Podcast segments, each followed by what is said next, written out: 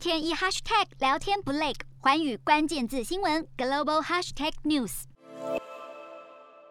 第二十八届欧洲安全合作组织部长会议在瑞典召开，担任主席的瑞典外交部长林德表示，希望今年的会议可以重新建立各国之间的互信。同时，美国国务卿布林肯和俄罗斯外交部长拉夫雷夫也在会议上对俄罗斯在乌克兰边境集结大批部队的议题进行了讨论。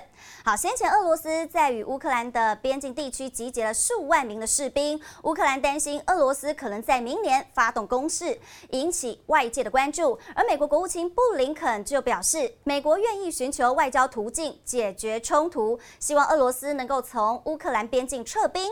同时也警告，如果俄罗斯一意孤行，不放弃冲突，将会承受后果。好，对此，俄罗斯的外交部长拉夫罗夫也回应，愿意了解并和美国讨论解决冲突的想法，并宣称俄罗斯无意引起任何的纠纷。不过，同时也表示北。北约的布局太靠近俄罗斯边境，俄罗斯需要有长期的安全保障。Hello，大家好，我是寰宇全世界的主持人何荣，常常跟大家分享国际观与国际新闻。但您知道为什么需要关注这些讯息吗？十二月八号星期三早上九点，就在 FM 一零二点五幸福电台幸福联合国，我和寰宇全世界节目制作人王克英将分享国际新闻的重要性以及如何爱上国际新闻。如果错过收听，还可以回听当天上午十点上架的幸福联合国 Podcast 哦。